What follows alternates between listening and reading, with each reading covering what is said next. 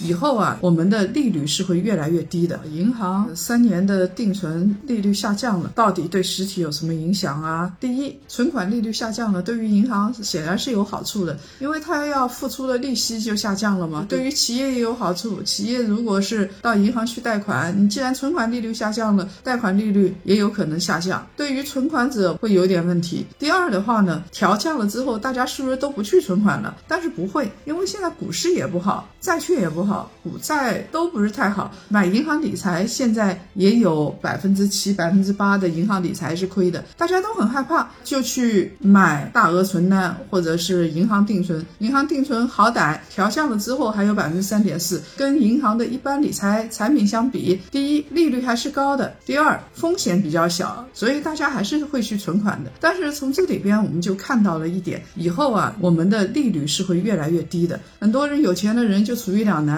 我如果去存款呢，利率下降了；我如果去投资呢，风险加大了。那到底该怎么办？做资产配置吧。眼见着到五月一号了，这个七天的时间，你的钱到底该怎么办？其实还是有办法。